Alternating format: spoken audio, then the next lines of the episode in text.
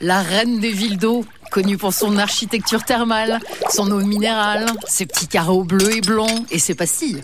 Il s'en produit 1600 tonnes par an, fabriquées dans un atelier au nord de la ville.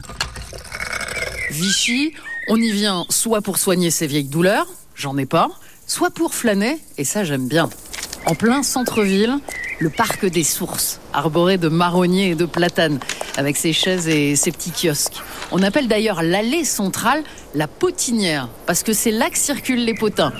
J'ai tendu l'oreille pour savoir si des stars étaient dans les parages, mais mes voisins de balade, en peignoir, vous me croirez ou pas, parlaient trop bas.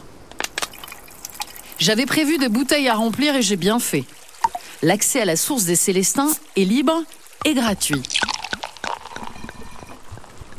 Elle est bonne, très bonne. Côté bâtiment et architecture, l'ambiance est un peu surannée, mais c'est ce qui donne ce charme si particulier à Vichy. Son opéra est magnifique, seul édifice art nouveau de ce style en France.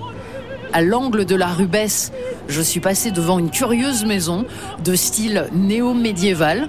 C'est ici qu'est né le reporter et poète Albert Londres. C'est aussi ces nombreuses constructions exubérantes et éclectiques qui font tout le caractère de Vichy.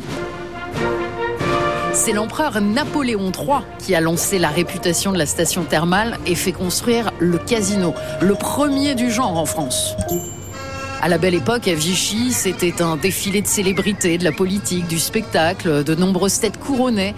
Mais la guerre, en 1940, va mettre un terme brutal aux festivités.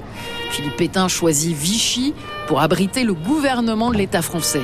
La ville a souffert d'ailleurs par la suite de cette confusion entre Vichysois, les habitants de Vichy, et vichistes, les partisans du régime politique. À Vichy, l'eau magique, l'eau qui pique, l'eau chic, on la boit, on la croque, on la respire, on la transpire, on s'en enduit, on s'en frictionne. Et l'été sur les bords de l'Allier, on s'y baigne. Et justement, j'y vais.